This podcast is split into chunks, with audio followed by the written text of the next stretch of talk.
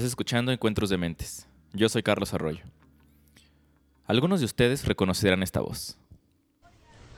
Algunos teólogos y científicos modernos han tratado de despojar a Dios de su calor, de su afecto personal por la humanidad y su simpatía por sus criaturas, especialmente desde el hombre, que es la perfecta creación de Dios.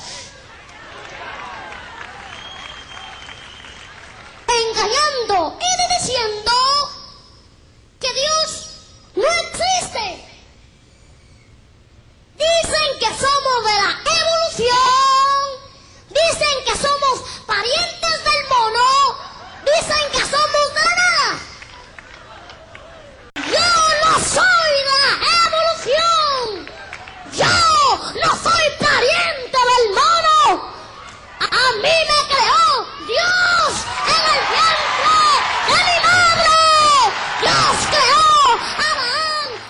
Se de un video viral por ahí de 2012 de Nezaret Casti Rey, o mejor conocido como el niño predicador. La verdad es que escuchar y ver al niño predicador es muy entretenido, por los gritos, por su teatro, por las frases que usa, pero sobre todo porque se trata de un niño vociferando incoherencias. Sin embargo, es gracioso casi al mismo nivel que es desconcertante. Lo que se ve en ese video es a un menor repitiendo lo que ha aprendido de adultos que realmente creen lo que él con tanto fervor grita a este público. Y es que pocos temas científicos están envueltos entre tanta controversia como la evolución. Y este video del niño predicador es interesante porque él no es más que un síntoma de un problema mucho más grande, la falta de educación respecto a la teoría de la evolución en el público en general. Si tuvimos la suerte de asistir a una escuela medianamente laica, nos enseñaron los conceptos básicos de la evolución. Pero si tuvimos además una educación religiosa fuera de la escuela, seguramente crecimos con prejuicios respecto a la evolución. Por ejemplo, que es solo una teoría, que hay científicos que no creen en la evolución, que hasta el mismo Darwin creía en Dios, que nunca se han encontrado especies en transición, entre muchas otras cosas. En el año 2005, la revista Science publicó una encuesta que se realizó en 34 países para conocer cuál es el nivel de aceptación de la teoría de la evolución. Y países como Islandia, Dinamarca, Suecia y Francia tienen altos niveles de aceptación, llegando casi hasta el 80%. Y otros países como Grecia, Bulgaria, Chipre, Estados Unidos y Turquía están en los países con el menor nivel de aceptación, llegando casi hasta el 30 o 20%. En México la situación no es tan diferente. Un estudio realizado por la UNAM en 2014, llamado Los mexicanos vistos por sí mismos, los grandes temas nacionales, reveló que el 52% de los encuestados es partidario de ideas creacionistas, del origen de la vida y del universo, mientras que solo el 40.6% afirmó estar convencido de que los seres vivos han evolucionado. Es interesante también notar que el 47% consideró que el creacionismo es algo que debe enseñarse en las escuelas. Queda claro a la luz de estas estadísticas y de otros estudios que quedarán adjuntos a las notas de este episodio, que en aquellos países que tienen altos niveles de religiosidad, la aceptación de la teoría de la evolución es menor. Y esto no es coincidencia.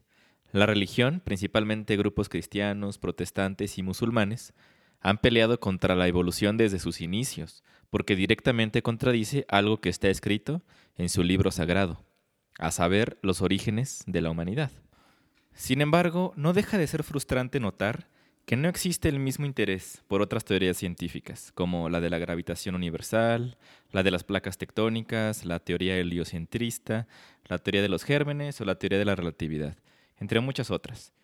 Y todas estas también son teorías científicas, basadas en los mismos métodos y principios sobre los cuales se desarrolló la teoría de la evolución.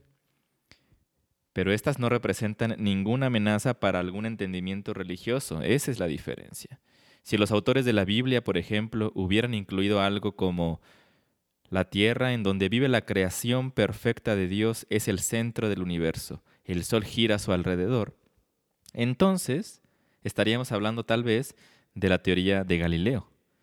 Pero no, fue la evolución la que tocó esa fibra sensible de una doctrina religiosa, y es por eso que se encuentra bajo ataque en tantas partes del mundo. Sin embargo, ¿es realmente la evolución un tema controversial en la comunidad científica? ¿Hay suficiente evidencia para aceptarla como cierta? ¿Y aceptar la evolución significa necesariamente dejar de creer en Dios? Estas son algunas preguntas que abordaremos en este episodio y para ello platiqué con dos biólogos que nos ayudarán a entender mejor este tema. Eh, viendo en el contexto de la biología, son los cambios graduales que sufren las especies a través de generaciones en su información genética. Él es Martín Garibay y me está ayudando a entender qué es la evolución que se expresa en fenotipos. Los fenotipos son una mano más chica o más grande, eh, un ojo de águila uno de pez, ese es un fenotipo distinto. Y estos cambios se dan en respuesta justamente a los cambios del entorno o a presiones ambientales. Y por medio de esta evolución es en que a partir de un ancestro en común, hace más o menos 3.800 millones de años que, que existió este ancestro en común de todos los seres de la vida, se originaron todas las formas de vida que habitan y que, y que han habitado la Tierra desde entonces. Pero, ¿por qué hay cambios genéticos? Bueno, es que los cambios genéticos se dan en respuesta al ambiente en el que viven los organismos. Absolutamente. Y la forma en la que está constituido eh, el ADN de, de los seres vivos está hecha para reaccionar ante los cambios del exterior. Otro amigo biólogo, Pablo Orduña, me ayuda a entender un poco más. Todos los cambios evolutivos que un ser vivo puede tener los transfiere a su descendencia y estos a su vez se adaptan mejor a los cambios. Este proceso ha marcado la vida por muchos años y ha permitido el desarrollo de diversas especies. Entramos ahora al tema de qué evidencia existe para saber que la evolución es cierta. Bueno, hay eh, toda la cantidad de evidencias científicas que te imagines al respecto, toda la que se esperaría si ese fuera el caso. Eh, por ejemplo, hay gran cantidad de semejanzas morfológicas, eh, tanto externas como internas, en, nivel de los órganos, en los seres vivos, que comparten los distintos seres vivos y que son señal de su parentesco y de un origen eh, compartido, relacionado. Por ejemplo, las serpientes tienen órganos que se llaman vestigiales porque ya no tienen una función como tal, ya no sirven para nada, pero alguna vez sirvieron para algo y estos órganos eh, son huesos de lo que antes eran las piernas, eh, las extremidades posteriores. Esto permite ver, por ejemplo, que las serpientes eh, tienen un parentesco con animales que tienen patas. Antes, en su historia evolutiva, tuvieron patas y las fueron perdiendo. otra es que en las primeras etapas de desarrollo muchas especies muestran patrones de desarrollo también compartido. Por ejemplo, los embriones de mamíferos poseen hendiduras branquiales que desaparecen conforme avanza el desarrollo. Eso demuestra su parentesco con los peces. Y como estos existen eh, muchos ejemplos confirmados, eh, ya con la genética moderna se puede analizar el ADN para corroborar desde lo más fundamental eh, el hecho de que la evolución existe. Pablo nos explica un poco más. Cada vez se encuentra más evidencia que sostiene la teoría de la evolución, sin embargo, hay aún muchas preguntas que no tienen respuesta. Por un lado tenemos la embriología, que es una herramienta que nos ayuda a identificar que durante el desarrollo de crecimiento de un ser vivo hay fases que son similares entre diferentes especies. Es decir, durante el desarrollo embrionario de los seres humanos hay etapas en donde tenemos características similares a los anfibios y reptiles. Para mí la evidencia embrionaria es uno de los factores más contundentes que demuestran la evolución. También existe la evidencia anatómica en donde podemos observar que diferentes órganos en diferentes especies cumplen medianamente las mismas funciones, aunque anatómicamente sean, estén distribuidos de forma diferente o estén constituidos de forma diferente. Por ejemplo, el, el ala de un murciélago es anatómicamente igual que la mano de un ser humano.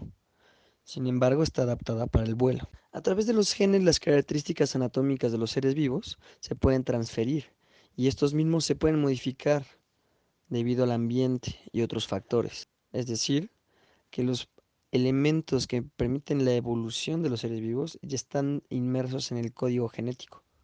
Finalmente también tenemos el registro fósil, en donde podemos comparar cómo, cómo han sido los seres vivos a través del tiempo y cómo se han hecho complejos según el ambiente en el que están. A continuación, Martín nos explica por qué existe una confusión entre la palabra teoría y la palabra hipótesis. Y bueno, tal vez una mala concepción de la teoría de la evolución parte de que no se comprende bien la palabra teoría. Una cosa es una hipótesis y otra cosa es una teoría. Una hipótesis es un supuesto de lo que, de lo que es tal fenómeno o de la razón por la que sucede tal o cual cosa. Ese supuesto se pone a prueba eh, por medio de un método científico comúnmente. Se le hacen pruebas, se le someten a estudios, observaciones, y si se demuestra con evidencias científicas que esta hipótesis es correcta, entonces se convierte en una teoría. Entonces una teoría puede estar perfectamente validada y fundamentada y aprobada por toda la comunidad científica y mantener su nombre de teoría. Teoría no significa que está a prueba, ya no está a prueba. La teoría de la relatividad, por ejemplo, ha sido más que comprobada millones de veces desde que Einstein la, la creó, pero sigue siendo la teoría de la relatividad. Lo mismo pasa con la teoría de la evolución. Hasta este punto ya hemos explicado cómo se define evolución, qué significa que sea una teoría y qué tipo de evidencia existe de que es cierta. Aún quedan un par de preguntas por responder. Por ejemplo, ¿es cierto que el hombre viene del mono? ¿Y aceptar la evolución significa necesariamente dejar de creer en Dios? Martín nos explica un poco más. Eh, ¿Viene del mono el hombre? No. El concepto se ha malentendido eh, desde Darwin, desde el siglo XIX. Y en parte la es motivación, este malentendido es motivación para el rechazo por esta parte de la sociedad y religiones de, la teoría de la evolución y es que también existe una gana de creer que el hombre siempre ha sido hombre, porque lo contrario implica eh, la humildad de, saber o de pensar que somos animales, como los otros animales, o un simio mejorado y nada más. Eh, y eso atenta, entre otras cosas, con creencias muy, muy arraigadas sobre nuestra supremacía como especie, sobre, sobre el hecho de haber sido señalados como los herederos del mundo. Y aquí otra vez todo tiene ecos de religión. Eh, es, es, una idea conservadora el, hecho de pensar que el hombre viene del mono y es una vez más consecuencia de no estar eh, suficientemente informado. Porque basta con escuchar cuáles son eh, las razones científicas actuales para saber que no es así. Nadie propone que el hombre viene del mono, ni siquiera la teoría de la evolución. para empezar, la teoría de la evolución es quien, quien no propone esto. Eh, la realidad es que los humanos y los monos compartimos ancestros comunes más recientes que, por ejemplo, con los anfibios o las plantas. Y esto es equivalente a decir que la información genética de los humanos y los monos se parece más entre sí. En el árbol genealógico de las especies, el árbol evolutivo que quizá eh, todos hemos visto alguna vez, en donde cada rama es una nueva especie y, si te vas hacia atrás se van juntando en un ancestro común que si te vas más atrás se junta con otros ancestros comunes de otras ramas y todo va a un tronco que es este ancestro de todos los seres vivos que hay. Todos comparten entre sí una cualidad eh, fundamental que es la información genética. Por eso es que sí todos compartimos un origen común, no, el hombre no viene del mono, pero ambos vienen de un ancestro común, un primate. Es impresionante la cantidad de veces que se escucha y se lee por ahí esta objeción, el hecho de que el hombre venga del mono como una gran controversia. Y como me explicaron Pablo y Martín, el hombre no viene de una línea directa del mono, sino que como en un árbol genealógico o el árbol evolutivo, los seres humanos provienen de un ancestro en común. Y esto es algo que Darwin y otros científicos concluyeron mucho antes que los estudios genéticos fueran tan avanzados. En la actualidad, si uno busca en Internet qué porcentaje de ADN comparten los humanos con los simios, podemos leer que es el 96% del material genético el que es idéntico. Ahora bien, ¿qué hay con el tema de la creencia en Dios y la aceptación de la teoría de la evolución. Es cierto que hay muchos científicos que creen en Dios abiertamente y aún así defienden y aceptan la teoría de la evolución. Entonces, ¿por qué es que hay muchas personas que no lo aceptan, que creen que es completamente excluyente? Bueno, la evolución, como hemos visto, es una palabra que puede aplicarse a procesos y a prácticamente cualquier fenómeno, como te decía, que cambie con el tiempo, adaptándose a la circunstancia. El concepto de Dios mismo ha evolucionado en el tiempo, en unas culturas más que en otras. El catolicismo, por ejemplo, en el catolicismo Dios no es una interpretación individual, sino un consenso generado a partir de las sagradas escrituras, la Biblia. Y esta palabra por siglos fue incuestionable contundente, inamovible. Y pues creer en Dios era creer en la Biblia. O creer en la Biblia era creer en Dios. Con el avance científico que ha habido y el desarrollo cultural, sobre todo tan vertiginoso en estos últimos años, pues ha habido tantos descubrimientos que contradicen la interpretación literal de la Biblia que ésta se ha vuelto más flexible a fuerza y por suerte, y al punto de que hoy, por suerte también, tenemos un papa en favor de la libertad de creencia religiosa e incluso de preferencia sexual. Ya no representa eh, a, a este Dios único e inamovible que fue durante siglos. Así es que si significa que Dios existe o no, la teoría de la evolución, es decir, si aceptar la teoría de la evolución implica dejar a un lado el, credo en Dios, el credo religioso, pues eso depende de quién se haga la pregunta y lo que signifique para esa persona la existencia de Dios. Desde cierta perspectiva se pueden conciliar eh, ambas ideas y desde otra es una blasfemia el simple hecho de planteársela. Depende de muchas cosas. Efectivamente, depende de muchas cosas como bien dice Martín. Depende, por ejemplo, de qué religión se trate y qué grado de flexibilidad tienen sus creencias en confrontación con la realidad. La teoría de la evolución y cualquier otra rama de la ciencia no es excluyente de la creencia en Dios, ni es realmente el propósito ir en contra de esta creencia. Sin embargo, por supuesto que representa una sacudida a un sinfín de enseñanzas y dogmas que muchas religiones valoran. También cabe mencionar que la teoría de la evolución no es una explicación del origen de la vida desde la nada, como muchas personas también la representan equivocadamente. La evolución simple y sencillamente trata de explicar el porqué de la gran diversidad de especies que existen en la Tierra. Le agradezco mucho a Martín Garibay y a Pablo Orduña por su valiosa colaboración y sus comentarios para este podcast. Espero que también hayan sido útiles para todos ustedes. Nos vemos en el siguiente episodio.